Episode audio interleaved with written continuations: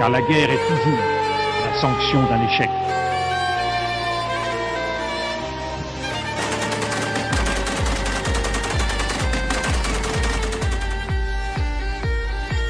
On croit en notre capacité à construire ensemble un monde méga.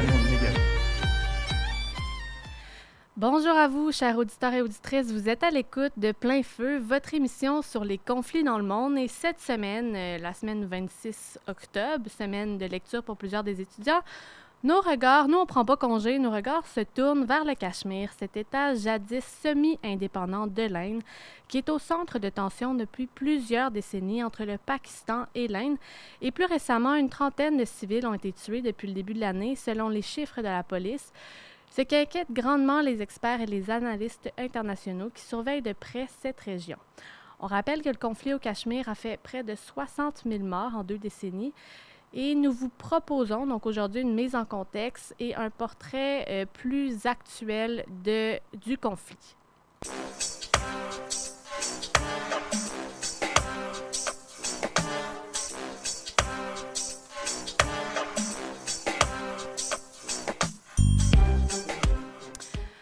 Donc, avant de plonger dans le vif du sujet, on vous rappelle que vous pouvez en tout temps interagir avec nous par l'intermédiaire du Facebook Live de l'émission ou en nous écrivant sur notre page Facebook Plein Feu. Donc, je me tourne vers toi, euh, vers toi, Lucas, qui commence avec une mise en contexte. Donc, euh, à toi le micro. Hey, salut Explique-nous qu'est-ce qui se passe monde. au Cachemire. Ben écoute, avec grand plaisir, Laurence. Euh, J'espère que vous allez bien. Ça me fait plaisir de revenir en ondes cette semaine avec vous. Euh, dans le fond, vous l'aurez compris euh, avec la mise en contexte de notre magnifique animatrice, les tensions au Cachemire avec l'Inde et le Pakistan ne datent pas d'hier. Et je vais vous raconter un petit peu tout ça. Dans le fond, on le connaît un peu déjà, la chanson. Tout part un peu du colonialisme. En fait, euh, l'Inde, à l'époque, euh, est réputée pour la qualité de ses vêtements, en particulier ceux qui sont faits en soie, ce qui va attirer la convoitise des grandes métropoles coloniales, et d'une en particulier qu'on connaît très bien en Amérique du Nord, celle de la Grande-Bretagne. En effet, en 1757, euh, la période du Raj, donc le régime colonial britannique en Inde, euh, vise à développer le commerce de l'Inde dans l'intérêt de la Grande-Bretagne.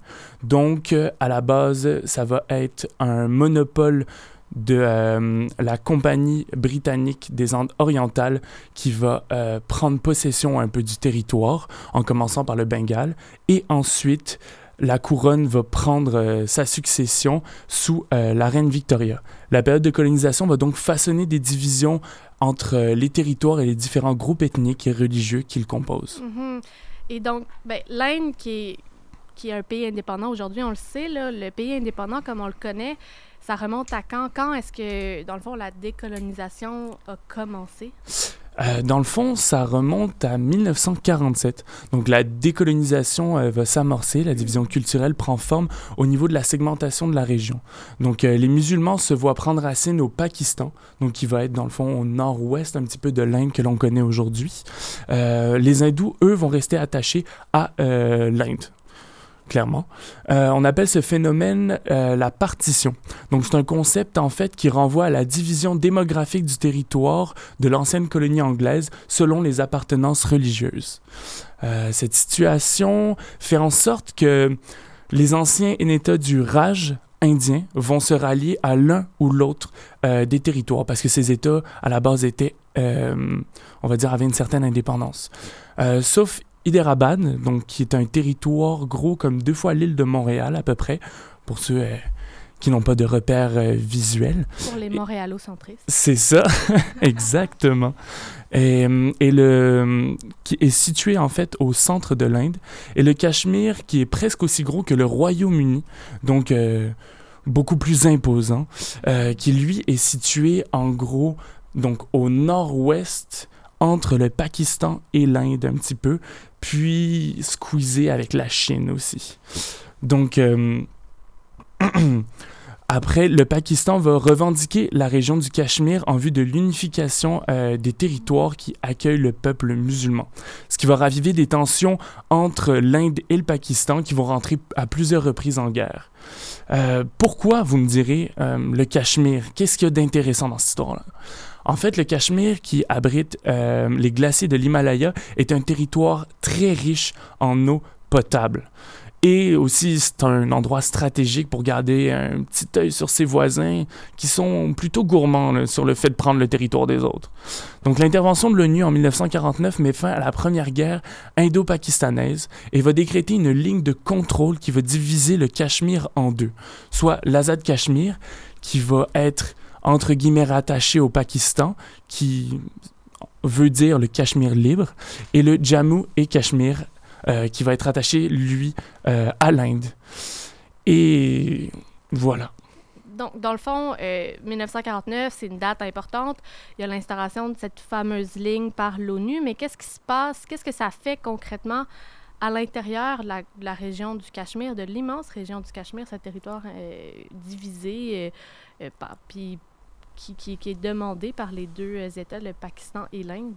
Ben, dans le fond, en fait, il va y avoir euh, à plusieurs reprises des incursions euh, furtives du Pakistan dans le Cachemire indien pour éventuellement reprendre le contrôle et vice-versa. Donc, on va avoir vraiment une espèce de, de guerre donc, hormis les, combats vraiment frontaux qu'il va y avoir entre les deux pays, on va avoir une espèce de petite guerre un peu sous-jacente aussi, avec des, petits attentats, etc. Parce qu'on on garde toujours à l'esprit qu'il y a quand même deux euh, ethnies différentes aussi qui cohabitent à, travers ce territoire-là.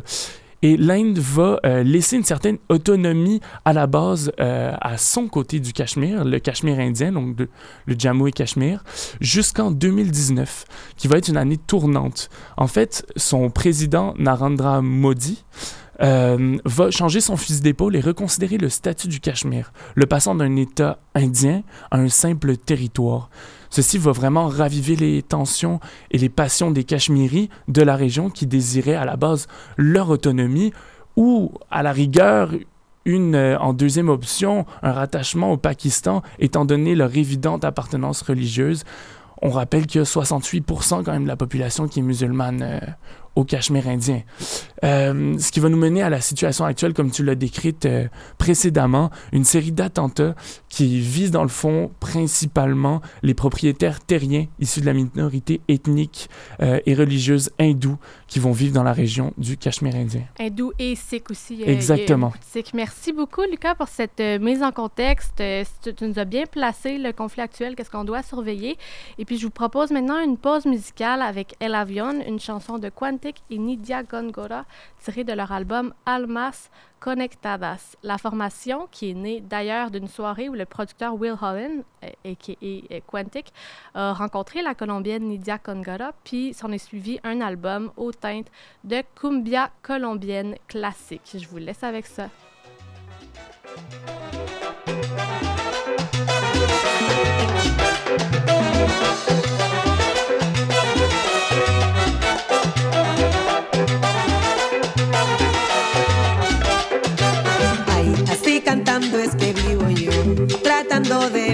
Feliz. Contra viento y marea, ya la vida me puso aquí.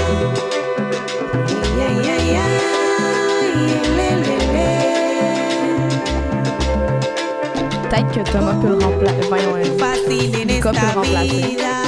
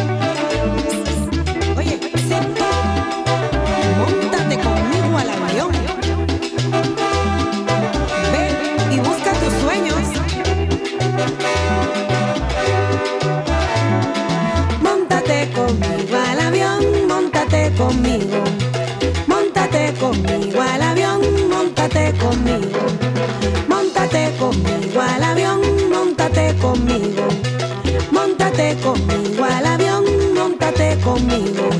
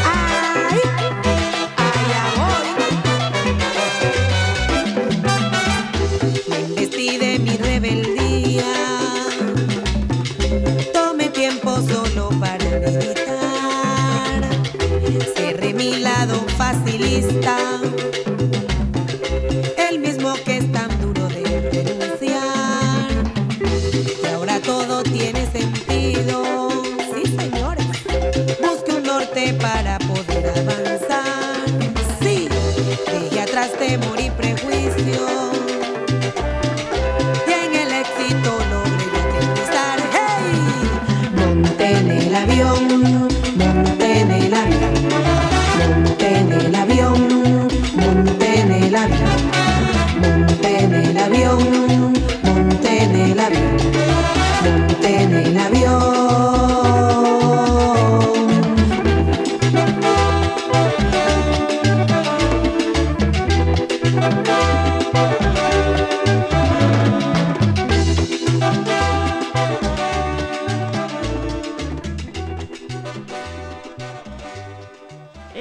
sais pas pour vous, mais moi, ça me donne envie de danser, ça me met de bonne humeur. C'était El Avion de Quantic, Nidia et, Quantic et Nidia Kongora. Puis, euh, ben, la, la chanson fait 4 minutes. Malheureusement, on a tellement de contenu qu'on peut pas la faire jouer au complet. Mais euh, vraiment, je, je, l'aurais écouté, euh, j'aurais écouté l'album au complet. Moi, je pense qu'on aurait pu partir, finir l'émission là. All the way. Mais on va, on va se tourner vers toi, Marie, euh, qui va nous faire une, une- qui va nous dresser le portrait de la situation politique. Donc, euh, comment ça se passe? Ben, d'abord, comment toi ça se passe? Ça va bien? Ben, ça va super bien. on va toi, saluer comme il faut, même si Ben l'émission oui. passe vite. Moi, ça va très bien et je, je- je gère les platines, je gère l'animation. Ça se passe bien. Bon, ben, super. Je pense qu'on est prête pour euh, une petite explication. Ouais, comment ça se passe, la situation politique au Cachemire actuellement? Là, Thomas nous a dressé, pas Thomas, Lucas nous a dressé un- un- une mise en contexte plus historique, mais toi, actuellement, qu'est-ce passe? Ben, je me lance. Alors, pour commencer, euh, la région de Jammu et Cachemire appartient, comme Lucas l'a dit, euh, au territoire indien et trois quarts de cette population, elle est musulmane et elle se bat pour faire partie de la région Gilgit-Baltistan, soit celle du Cachemire pakistanais. Le Cachemire est un pays euh, politiquement instable depuis sa création et il est actuellement l'un des pays les plus militarisés au monde. En 70 ans, le Pakistan et l'Inde se sont fait la guerre à trois reprises pour mettre la main sur ce territoire situé entre ces deux pays, doté aujourd'hui de l'arme nucléaire. L'ONU avait proposé un référendum pour permettre aux Cachemiris de s'autodéterminer, soit de décider s'ils devaient être un État indépendant ou pakistanais ou indien lors de la demande de cessez-le-feu dans les années 40 de l'ONU, ce qui n'a jamais été organisé. Et depuis, environ 70 000 personnes sont mortes des violences de ce conflit. L'Inde prône une idéologie nationaliste hindoue qui ne reflète pas euh, les valeurs, l'identité et la religion de la plupart des Cachemiris. New Delhi resserre l'étau envers cette population qui revendique ses droits, ses libertés et son indépendance depuis des années. Aussi, la haine est vraiment activement utilisée euh, par les deux pays au sein de la population, ce qui fait en sorte qu'un terrain d'entente et de négociation est pour l'instant inexistant entre ceux-ci. C'est ça, puis euh, on l'a mentionné un petit peu plus tôt, mais 2019, euh, le retour de, de Narendra Modi au pouvoir, c'est une année euh, importante. C'est une année qui a exacerbé les, les tensions, la, la, la, la, polisa- voyons, la poly- je vais le dire, la Polarisation. polarisation, merci, si je comprends bien, entre les deux pays, euh, qui semble vraiment là, être à son compte. Pourquoi? Pourquoi? Qu'est-ce qui qu'est-ce qui s'est passé? En Oui, 2019? ben en fait, euh, c'est le 5 août 2019 que tout a chaviré au Jammu et Cachemire. Donc l'Inde, a révoqué la tutelle et donc l'autonomie de la région en bafouant l'article 370 de la Constitution sans même un débat parlementaire ou public. Et en gros, l'article 370 promettait et reconnaissait l'identité et l'autonomie du Cachemire. Cet article donnait aussi une certaine protection et un pouvoir décisionnel au peuple cachemérien. Il permettait à la fois à la région d'avoir son drapeau et une constitution distincte. Et l'Inde a également mis fin en 2019 à la Commission des droits de l'homme de l'État de Jammu et Cachemire, qui permettait d'ailleurs aux victimes de demander justice lors de violations commises à leur égard. Et en fait, ce qu'il faut savoir, c'est que Narendra Modi est devenu le premier ministre de l'Inde en 2014 et il est un nationaliste hindou qui prône une certaine suprématie religieuse de l'hindouisme. Donc, une certaine polarisation. On a de la encore- misère, hein? C'est pas facile. Pas juste moi. religieuse Euh, se manifeste davantage avec des propos parfois radicaux de Modi. Et celui-ci, il accuse le Pakistan de soutenir les terroristes et de favoriser leur infiltration au Cachemire et en Inde. Et c'est pour cela qu'il proclame une lutte contre le terrorisme et qu'il justifie la forte présence militaire au Cachemire, soit de 700 000 soldats. Mhm. Aussi, il faut savoir que la population au Cachemire, c'est une population de 13 000 millions d'habitants. Et sur ces 13 000 millions, euh, la région elle abrite à peu près 250 à 300 terroristes. C'est ça. Donc, 2019, finalement, si je comprends bien, c'est vraiment l'année où est-ce qu'on a dit non, vous ne serez plus une, une- un territoire semi-indépendant. Vous Mhm. allez vraiment être indien. euh, euh, vous allez vraiment faire partie de l'Inde euh, au niveau identitaire. Puis ça, ça l'a pas plu. Je comprends aussi que Narendra Modi, c'est un personnage qui semble très présent, influent. Qu'est-ce que. Puis la population indienne est, est influencée, dans le fond, par cette radicalité envers les, les Cachemiris, si je, si je comprends bien. Narendra Modi influence un peu cette radicalité-là. 100% Puis en fait, autour de Modi, comme euh, je vais vous le dire à l'instant, c'est qu'il y a vraiment un culte de la personnalité intense. Et en Inde, on le voit comme le leader religieux du peuple. Même que des films et des séries sont faites en son honneur. Et on pourrait les qualifier de propagande. Et même depuis son arrivée au pouvoir, il y a eu un recul à l'égard de la démocratie indienne et de la liberté d'expression, particulièrement dans les médias où une censure s'est instaurée. Par exemple, les médias indiens euh, prêtent allégeance à Modi en réalisant de faux reportages sur le Cachemire pour démontrer que la situation se passe à la merveille. Et il y a plusieurs journalistes et des intellectuels qui ont été tués ou qui ont tout simplement disparu dans les dernières années. Ouf, la liberté de presse, c'est pas. euh, puis la, la fausse nouvelle, hein? Mhm. on, revient, on revient souvent à ça. Mais pourquoi avoir révoqué le, le statut d'État semi-autonome? Dans, c'est dans quel but? Oui, ben le but derrière cette démarche, c'est vraiment de favoriser l'occupation de l'Inde sur la région, d'accroître sa force, son contrôle sur le territoire rebelle. Et les autorités indiennes ont déployé plus de 80 000 militaires en lien avec la nouvelle de l'abolition de l'article 370. Et tout cela était dans le but d'éviter les rébellions et contestations du peuple. Ça en est suivi une suite de restrictions et d'impacts majeurs pour la vie des Cachemiris. New Delhi a imposé un couvre-feu pour empêcher tout regroupement et un blackout de toute communication. Et plus de 6 000 personnes ont été arrêtées. Et je pense qu'il est vraiment important de mentionner que les prisons sont saturées au Cachemire. Et donc, les prisonniers sont donc évacués en avion pour aller dans des prisons lointaines hors région. Et les Cachemiris arrêtés lors du lockdown ont été interpellés en vertu de la loi sur la sécurité publique.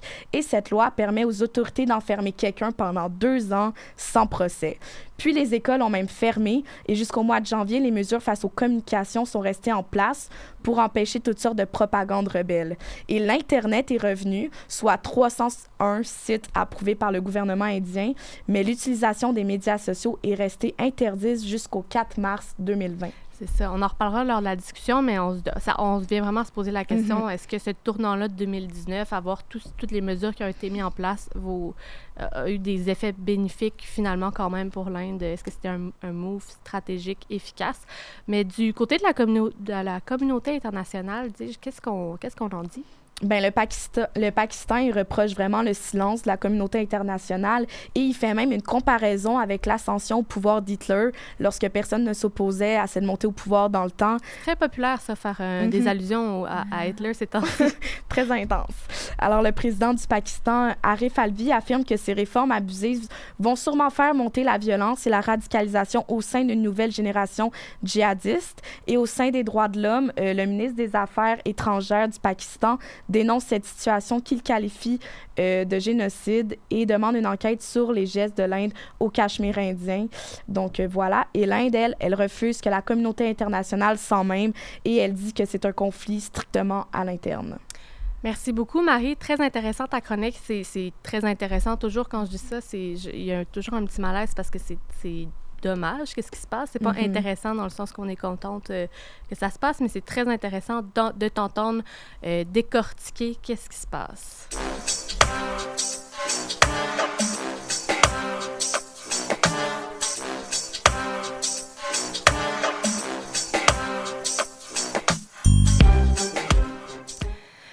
Et Fanny, on se tourne vers toi, euh, qui va nous réaliser. On t'a fait une espèce de reportage chronique euh, où tu vas nous parler euh, de l'im- de l'importance, peut-être que c'est pas le bon mot, mais de l'influence des talibans puis de ce qui se passe en Afghanistan. Donc, on le sait déjà où on venait de l'apprendre plus tôt, le Cachemire, c'est un État à majorité musulman, musulmane. Et on se demande, est-ce qu'il y a un lien à faire entre le Cachemire et les talibans? Est-ce que c'est farfelu de penser qu'il y aurait peut-être un lien? Oui, c'est ça. Ben, tant qu'à pas avoir d'experts pour intervenir euh, cette semaine euh, pour ce reportage, je vais me faire experte mais tu as, euh, très bien fait tes recherches. Je vais, je, On va je le me- je vais me mentionner. faire experte. Je me suis vraiment faite experte. Euh, donc, ça, mais pour répondre à cette question, euh, il faut d'abord revenir une couple de décennies en arrière. Euh, je vais essayer de raconter le plus efficacement possible l'histoire des relations qu'ont entretenues le Pakistan et l'Inde avec l'Afghanistan. Mais je vous avertis, ça va être loin d'être une mise en contexte exhaustive. Donc, on commence dans les années 70. De 1978 à 92, l'Afghanistan était dirigé par un gouvernement communiste, dont l'Inde était à la fois alliée et soutien économique important. Ce régime-là, a été renversé par les Moudjahidines afghans en 92. Les Moudjahidines, ce sont des armées improvisées de combattants nationalistes islamistes. Puis en même temps qu'ils s'emparaient de l'Afghanistan, des factions de Moudjahidines se formaient aussi en Inde, puis prenaient les armes pour faire le djihad contre le pouvoir indien dans les années 90. Sous l'invitation de l'ISI, qui est le service de renseignement pakistanais, les Moudjahidines indiens ont traversé la frontière pour rejoindre le Pakistan qui les a abrités, a ouvert des camps d'entraînement sur son territoire puis a financé leur rébellion contre l'Inde. La guérilla qui a suivi sur le front du Cachemire entre les Moudjahidines et le gouvernement indien a duré une dizaine d'années. En 96, les talibans ont pris le contrôle de l'Afghanistan, euh, qui ont mis fin vraiment à quatre ans de guerre civile entre les différentes factions de Moudjahidines. Euh, les talibans sont parmi les factions les plus fondamentalistes de combattants islamistes qui se battaient pour le contrôle de l'Afghanistan. Puis le Pakistan, ben, il les soutenait dans l'espoir que, sous leur pouvoir, le gouvernement afghan rejetterait toute influence indienne, donc influence hindoue. Euh, puis là, je saute un gros bout d'histoire, mais on arrive en 2001, l'année où le règne des talibans est terminé. Euh, environ au même moment, la guérilla entre les Moudjahidines du Pakistan puis les forces indiennes prenait fin. Puis en Afghanistan, un gouvernement démocratique s'est installé avec le soutien financier de l'Inde qui avait aidé les États-Unis et l'OTAN à renverser les talibans. Donc, à partir de ce moment-là, on se retrouve avec un Pakistan allié des talibans qui abrite encore aujourd'hui des rebelles qui souhaitent libérer les musulmans cachemiris du gouvernement indien. Puis de l'autre côté, on a une Inde nationaliste, hindoue, alliée des forces de l'OTAN, qui craint toujours une ressurgence du mouvement des rebelles djihadistes au Cachemire. Est-ce que tout le monde me suit? Ben, tu fais très bien ça pour vulgariser. Honnêtement, c'est vraiment complexe. Puis c'est, on pourrait en parler, on pourrait faire une émission complète juste là-dessus, même une série complète. Mais tu fais très bien ça. Puis aujourd'hui, c'est quoi l'impact au Cachemire du retour euh, au pouvoir des talibans en Afghanistan? Ben, c'est ça. L'Inde, comme je l'ai dit un peu, craint que le retour au pouvoir des talibans en Afghanistan vienne encourager les rebelles dans la partie du Cachemire qu'elle contrôle, qui est majoritairement musulmane, on l'a dit.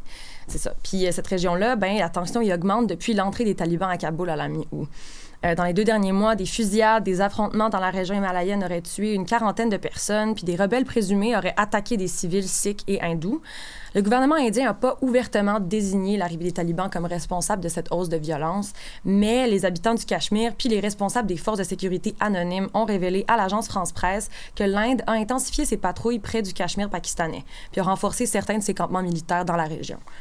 Puis euh, lors d'un sommet au G20, euh, du G20 pardon, à Rome, le président indien Narendra Modi a d'ailleurs appelé à des efforts internationaux pour éviter que l'Afghanistan devienne un terrain fertile pour ce qu'il a appelé la radicalisation et le terrorisme. C'est ça, radicalisation et terrorisme entre euh, guillemets, c'est, c'est, c'est vraiment ces mots. Donc, pourquoi l'arrivée des talibans et pourquoi il craint en fait que l'arrivée, l'arrivée des talibans encouragerait une nouvelle vague d'insurgence au Cachemire? Mhm. Ben, c'est ça. Comme on l'a vu encore euh, plus tôt, l'Inde aperçoit le gouvernement, ben, le retour d'un gouvernement fondamentaliste islamiste en Afghanistan comme une potentielle force ben, galva- galvanisante pour le mouvement nationaliste musulman au Cachemire. L'agence France-Presse encore recueilli le témoignage d'un homme d'affaires euh, de Srinagar, qui est la ville un peu la, la plus grosse ville du Cachemire, qui a dit à propos des talibans, je cite, S'ils peuvent vaincre la plus grande puissance militaire au monde, nous y voyons la possibilité de gagner aussi notre liberté. Un ex-militant qui a combattu au Cachemire a aussi confié à l'AFP que la victoire des talibans avait fourni un bol d'oxygène à leur mouvement. J'ai pas précisé, mais c'est un ex-militant cachemiri. Et quelle est la réaction de l'Inde? Ben, L'Inde, face à c'est cette ça, situation? l'Inde, l'Inde, bon, pour, pour bien le dire, euh, l'Inde capote. Est encore assommée par la victoire des talibans.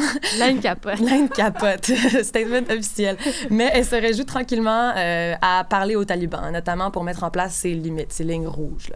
Euh, Gilles Boquera, qui est chercheur associé à la Fondation pour la recherche stratégique, puis qui est aussi spécialiste de l'Asie du Sud, euh, il a expliqué la situation au journal La Croix. Dans le fond, il affirme que la crainte principale de l'Inde est que, je cite encore, les mouvements qui font le coup de feu au Cachemire bénéficient de sanctuaires en Afghanistan et que les services de renseignement pakistanais ferment les yeux sur le transit sur le sol pakistanais de militants qui seraient abrités en Afghanistan puis qui pourraient avoir comme objectif le Cachemire indien. Donc, on veut pas que, ou l'Inde en tout cas, souhaite pas que des militants cachemiris, djihadistes, soient euh, ben, abrités en Afghanistan. Puis cette préoccupation-là de l'Inde provient notamment du fait que, comme je l'ai mentionné plus tôt, le Pakistan a dirigé un grand nombre de Moudjahidines sur le front du Cachemire après le départ des Soviétiques de la région dans les années 90. Puis l'Inde espère pour l'instant se reposer sur les groupes plus modérés des talibans pour conserver son influence. Euh, encore après, d'après Gilles Bokera, le gouvernement de Modi compte pour l'instant suivre l'approche des pays occidentaux qui attendent de voir comment les talibans vont se comporter avant de prendre de grandes décisions. Donc on peut comprendre que la situation est vraiment en suspens, mais on est loin d'avoir fini d'entendre parler. Mhm, vraiment, c'est c'est- ce qui est intéressant, c'est qu'on surveille ça alors qu'on est vraiment dans, dans une situation à surveiller. On sent que ça pourrait éclater, mais ça ne l'a pas encore fait. Mhm. Puis, Puis c'est fou quand même sont- aussi, je trouve, de voir cette espèce de revirement de situation où on érige à la base l'Inde comme le grand méchant de l'histoire, puis on se rend compte qu'au niveau, on va dire, de la communauté internationale et puis de, de tout ce qui est terrorisme, les États-Unis, ben l'Inde finalement, ça devient un petit peu l'allié de l'OTAN. Mhm. Puis on veut on veut pas vraiment, tu sais, que les Moudjahidines y rentrent en Inde puis qu'ils foutent le bordel. Ah là. oui, puis c'est un bouillon. Non, mais en fait, c'est que c'est tellement complexe. C'est un bouillon extrêmement complexe. Puis je suis, euh, je suis très contente, Fanny, que tu aies aussi bien décortiqué, euh, même, euh, même sans entrevue. Tu as très bien fait ça. Tu as très bien décortiqué. Merci. Merci. Et je vous propose maintenant une pause musicale avec Luna, une chanson de Noé Lera, tirée de son album La, Tien- La Tiendo La Tierra, un album qui se retrouve d'ailleurs dans notre palmarès Globe de la semaine. On se retrouve juste après.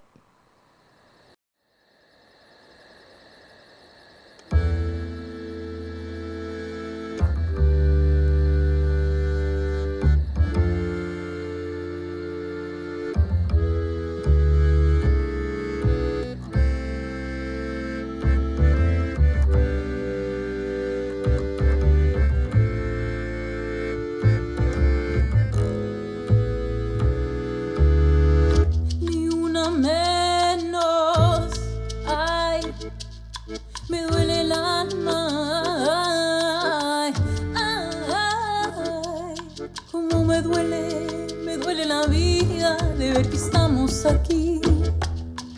Los puños cerrados, las manos atadas, despreciadas, infravaloradas, siempre, pero siempre.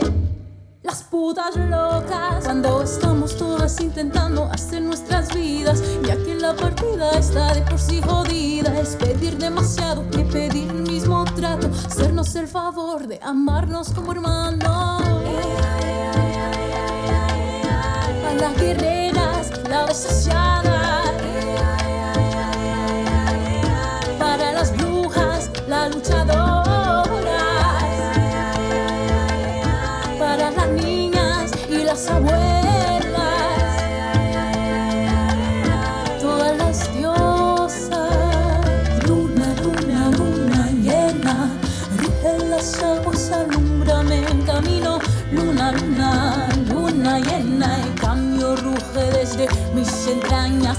Luna, luna, luna llena, irriga mis venas, incendia la furia. Luna, luna, luna llena, aullaré por las mías hasta el día que muera.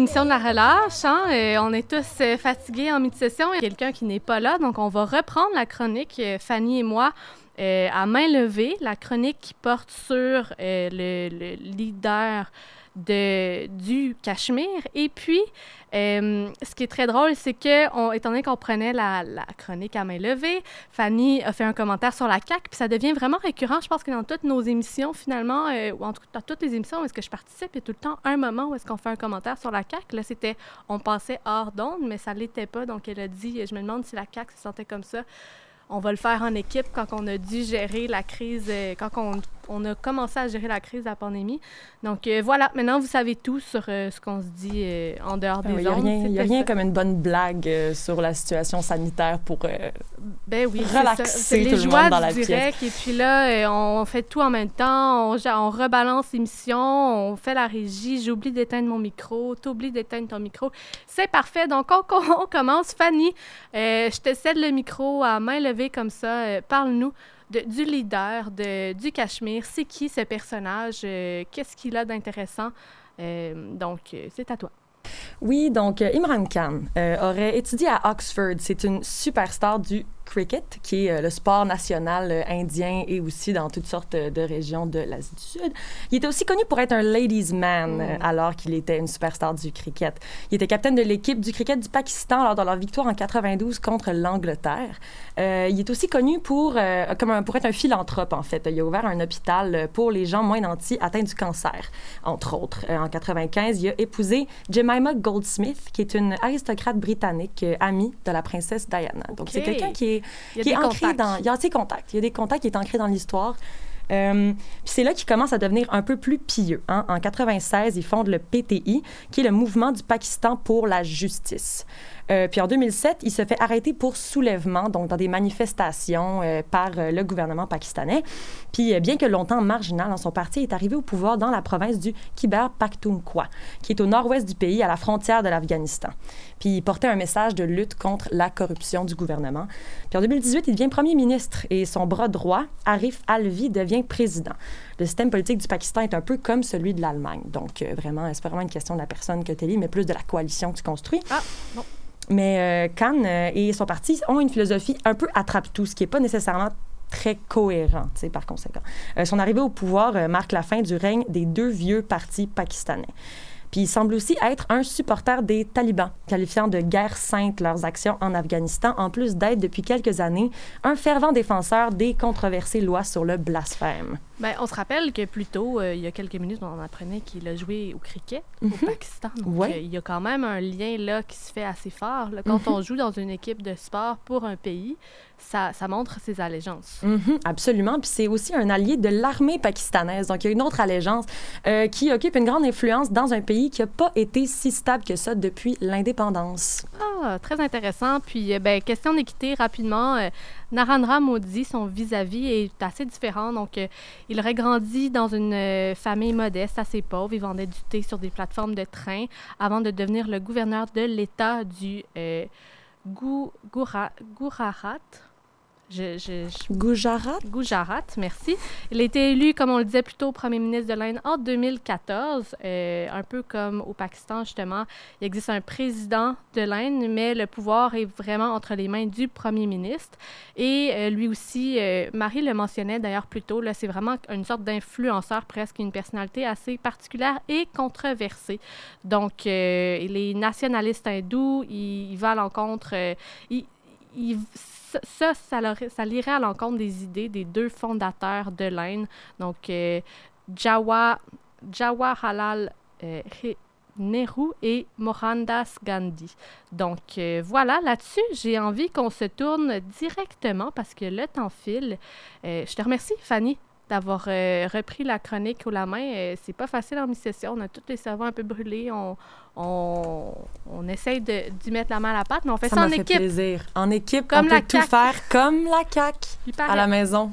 donc, euh, donc euh, c'est magique. Donc, oui, discussion cette semaine. Ben, J'aimerais justement euh, revenir sur euh, ta chronique, Fanny, en lien avec les talibans, pour discuter des possibles biais médiatiques en ce qui concerne les conflits qui touchent différentes identités religieuses.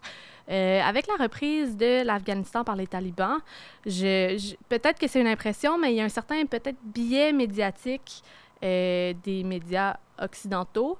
Et je me demande si vous pensez que les conflits à l'interne, comme celui du Cachemire, qui met en relation euh, les hindous et les sikhs, avec, qui sont la minorité euh, au Cachemire, qui sont les minorités au Cachemire, avec les musulmans, pourrait peut-être, dans la couverture de ce conflit-là interne, est-ce qu'il pourrait avoir des billets euh, médiatiques qu'on pourrait déceler ou est-ce que vous croyez que c'est quand même assez partial comme couverture médiatique? Donc, je te lance la question, euh, Olivier, pour commencer. Oui, je me lance. D'abord, un plaisir d'être euh, ici de retour en ondes. Euh, oui, ben aussi, je- crois qu'effectivement, il y a un certain biais qui existe dans le traitement médiatique. Surtout que dans, ben, dans le cas du Cachemire, c'est un conflit qui est, extrêmement com- complexe à couvrir. Donc, il y a d'abord des difficultés de terrain sur le travail des journalistes. Donc, c'est une zone qui est hautement militarisée. L'accès, ben, le gouvernement indien va restreindre l'accès des journalistes. Il y a régulièrement des coupures d'Internet qui empêchent les correspondants de communiquer avec les, les journalistes locaux. Donc, c'est compliqué à couvrir. Et les le- manifestations sont complètement interdites aussi. Donc, c'est Exact. difficile de savoir d'avoir peut-être le pouls de la population. Exact. Et le danger dans tout ça, ce serait d'ad- d'adopter en fait soit le, le narratif du, gou- du gouvernement indien ou les données du gouvernement indien. Mhm. Donc de dire, on va là pour des questions de sécurité, notre intervention va amener la sécurité des investissements et tout. Donc c'est un, c'est un danger. Un autre danger, je pense, c'est que le, le conflit est vraiment complexe dans sa nature même. Et c'est facile de, de prendre un, un raccourci intellectuel et de dire que c'est vraiment un conflit musulman contre hindou, quand la vérité est beaucoup plus nuancée. Donc, Ouais, vas-y, continue. le, le, le. Cachemire, ce sont des, des, des identités qui sont entrelacées. Tu sais, les Cachemiris vont se dire différents quand même des musulmans indiens. Ils n'ont pas, pas la même identité, donc c'est une histoire. Cachemire, c'est une histoire spécifique, de longue. Voilà, de longue, il y a eu des violations de droits humains, répression particulière. Tu sais, ça a été une histoire typique et même le, geste de maudit de révoquer l'autonomie constitutionnelle euh, du Cachemire, en fait, a quand même été approuvé par près de 40 des musulmans du pays. Donc, c'est pas la même, c'est pas la même, euh, la, même identité. Mhm. C'est ça, puis ben, en fait, suis, j'aime ça que tu abordes ça parce que c'est tellement complexe que ce n'est pas juste une question de religion, c'est une question d'identité. La religion fait aussi partie de l'identité d'un pays, puis les, les, dans les, ce qui m'a beaucoup déçu quand je, je faisais mes recherches sur ce conflit interne-là, c'est Le Monde, le journal Le Monde, qui euh, pourtant est un, est un média, un quotidien que j'aime beaucoup, mais il titrait, il y a- dans leur euh, article qui est sorti il y a une ou deux semaines, Vente panique au Cachemire où les minorités religieuses sont la cible des terroristes. Euh, donc, on a déjà le, le terroriste dans le titre. On cible déjà les minorités religieuses, alors que plus loin dans l'article, on apprend que c'est des civils euh, qui ont été tués, que ça n'a pas nécessairement... dans les, dans les assassinats qui ont eu lieu dans les derniers mois, qui, sont, qui, ont, qui ont été perpétrés dans les derniers mois, il y a aussi des musulmans qui ont été euh, assassinés. Donc, ce n'est pas que les minorités religieuses, même s'il y, a une question de religion, mais c'est aussi une question de- d'identité, d'appartenance, de sentiment d'appartenance. Et puis, euh, si, par exemple, on prend en comparaison euh, The Hindu, on va dire une vague de meurtres commises par des insurgés a fait sept morts en six jours parmi la population civile dans la vallée, semant la panique pa- parmi les travailleurs qui ne sont pas, minorités, les travailleurs qui ne sont pas originaires de la région. Donc, on parle vraiment d'originaires de la région. Les personnes qui vont peut-être travailler, qui partent de d'autres territoires indiens pour aller travailler au Cachemire sont plus ciblées. Donc, j'ai le, je trouve que le mot terrorisme et le mot, tu sais, euh, l'appartenance euh, à des groupes, euh, à, des, à des radicaux, à l'islam radical est vite fait peut-être. Puis surtout en gros titre, ça peut être un des aspects qui va être, qui va être expliqué, mais j'ai l'impression que ça n'a peut-être pas sa place dans un, dans un gros titre. Je, je- je suis très d'accord. C'est euh, c'est effectivement, c'est vraiment, c'est vraiment qu'un raccourci. On dans un panier. C'est un, la religion, c'est le facteur causal du conflit. Exact. Point. Tandis que c'est c'est extrêmement nuancé. Il y a plusieurs groupes dans la région, des groupes qui revendiquent certaines, euh, certaines choses particulières. Il y en a qui veulent, le, qui, veulent, euh, qui veulent se joindre au Pakistan, d'autres qui veulent créer un califat, d'autres qui veulent. Il y a des. Tu voir, les, les politiciens locaux avoir des groupes armés. Donc, c'est super. Il y a plusieurs groupes, il y a plusieurs intérêts. On peut pas, on peut pas juste mettre un, un facteur là-dessus. C'est simplement impossible. Fanny, est-ce que tu voulais ajouter quelque chose? Ouais, c'est ça, c'est juste. Je, je trouvais surtout que c'est vraiment une, une vieille histoire, puis c'est un thème, puis un motif qui se répète tellement depuis, le, le- ben, spécifiquement le 11 septembre, là, en 2001, tu sais, de, de, de mettre sur le dos du terrorisme islamiste tellement de tensions, alors que souvent, c'est le résultat de. de- d'une situation géopolitique vraiment plus compliquée, tu sais. Exact. Puis que ça, en tout cas, tu sais, ça, ça, ça rime avec ça un peu. Vous trouvez pas qu'il y a une drôle de coïncidence quand même avec... euh, bon, là, on, voit la, la montée encore au pouvoir des talibans en Afghanistan. Puis là, on, on Narendra Modi, le président de l'Inde, va... euh, président, premier ministre, je me, je me suis trompée. Le, Les deux. Les deux, voilà, merci. Merci, Lucas. Donc, euh, Pourquoi qui choisir? va, le, le- le leader euh, ultime de l'Inde qui va, Le papa. qui va dire euh, haut et fort, tu sais, qu'il craint pour euh, une radicalisation et un terrorisme. Est-ce que c'est pas un peu justement à son avantage de déjà dire, euh, voilà, tu sais, j'ai- communauté internationale, surveillée, j'ai peur pour le terrorisme dans mon pays. Est-ce qu'il... Je sais pas. Je, je- on n'est pas des experts non plus, analystes euh, internationaux, mais je trouve que c'est peut-être une utilisation aussi de la, de la montée Totalement. au pouvoir C'est des c'est une victimisation un petit peu, on va dire, des, de ce que l'Inde aussi a pu faire au Cachemire et a fait au peuple cachemiré au sens large. pour- Mais surtout Mm. que c'est pas, tu sais, c'est ça, c'est pas tous les, tu sais, faut pas mettre tous les Cachemiris dans, dans le même dans le même bateau non plus. C'est pas Non, ça. question de haine entre entre diverses religions. Et. Si, je me demandais aussi, tu sais, je pense que justement, cette. pa- Parler volontairement, c'est tout. Ça moi, je pense que ça a beaucoup servi Narendra Modi euh, parce que justement, après. Tu sais, il y a eu- bon, il y a eu une, résur- une résurgence des, des attaques de, de 2016, des tensions, et que ce qui a été véhiculé dans les médias sociaux, dans les médias indiens, ça, ça a créé une certaine comme de... Bon, c'est sûr que les- la représentation des, euh, des Cachemiris était pas, était pas géniale, mais elle s'est créée aussi une certaine lassitude de la population, de la population indienne devant l'enjeu du Cachemire. Les- la population devenait un peu, pas, pas tannée de parler de cet enjeu-là, mais parle un peu, voilà, je pense que c'est ça un, un peu le mot, qu'il y, ait des- Mhm. qu'il y ait des problèmes, qu'il y ait des attaques. Donc, je pense que justement, cette représentation-là, ce, ce narratif-là, l'a beaucoup servi à justifier son, à justifier son geste de, de supprimer l'article 370 parce que justement, il y avait la population derrière lui. C'est ce que, c'est ce que les gens voulaient au final. Ouais, ouais. Euh, rapidement, je, je, ça passe tellement vite, euh, on est déjà euh, rendu à la fin de l'émission. Euh, juste rapidement, en, en quelques lignes, en 2019, Narendra Modi enlevait le statut d'État, on l'apprenait plutôt euh, semi-indépendant au Cachemire, et l'ONU, justement, avait décrété que le Cachemire euh, pouvait tenir un référendum pour s'autodéterminer. Tu viens de le mentionner. Et deux ans plus tard, on surveille de près, en ce moment même, les tensions qui s'accroissent.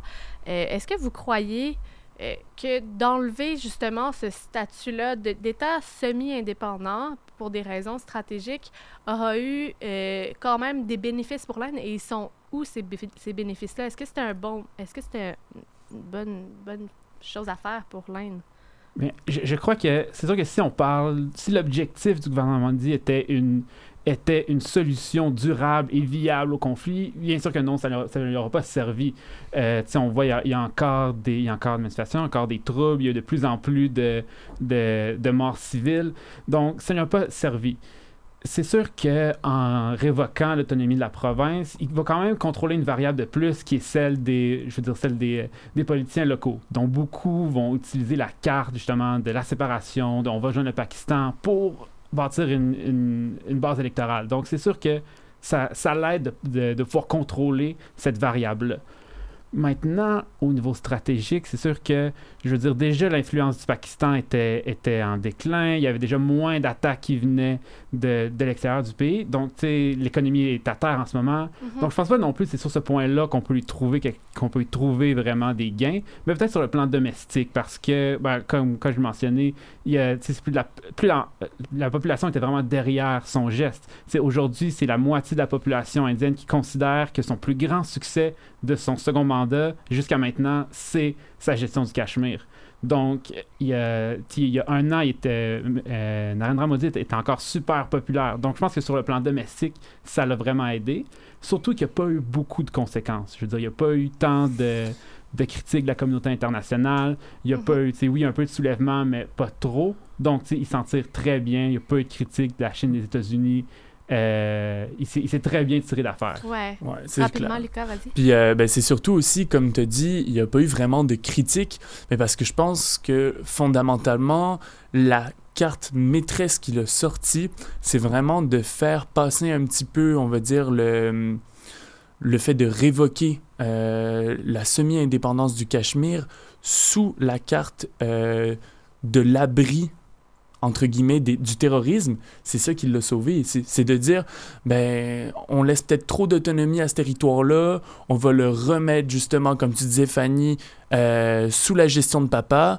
Puis les terroristes, ben, justement, c'est- pour ça qu'on fait ça. C'est justement pour essayer de de- d'arrêter le terrorisme. Donc la communauté internationale, parce que tout le monde fait la guerre contre le terrorisme, ils sont là. On, est tout à fait d'accord avec ça. Mhm. On va, on va surveiller ça parce que reste à voir si ça reste, si ça reste sous contrôle, cette situation-là, ou si les tensions vont continuer à augmenter. Donc, euh, merci beaucoup d'avoir été euh, des nôtres. C'est ce qui conclut cette émission euh, du 26 octobre. On se laisse avec Let's Sing, Let- Let's Sing, Let's Dance de Pike Harjean, une artiste sud-coréenne basée à Los Angeles. Et cette euh, pièce est tirée de son album Before I Die à la semaine prochaine et portez-vous bien en cette semaine de lecture.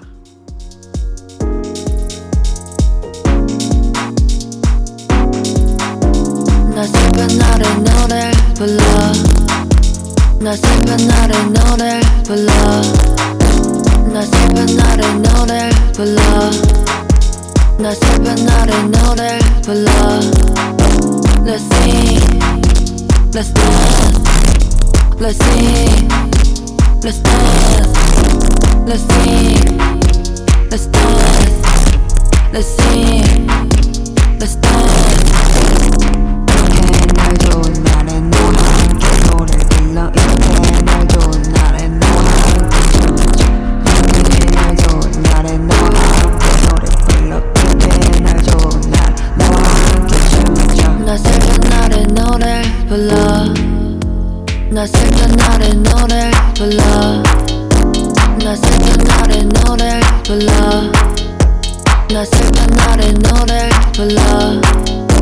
Let's sing Let's dance Let's sing Let's dance Let's sing Let's dance Let's sing Let's dance dance 두 눈을 감아봐 내 손을 잡아 넌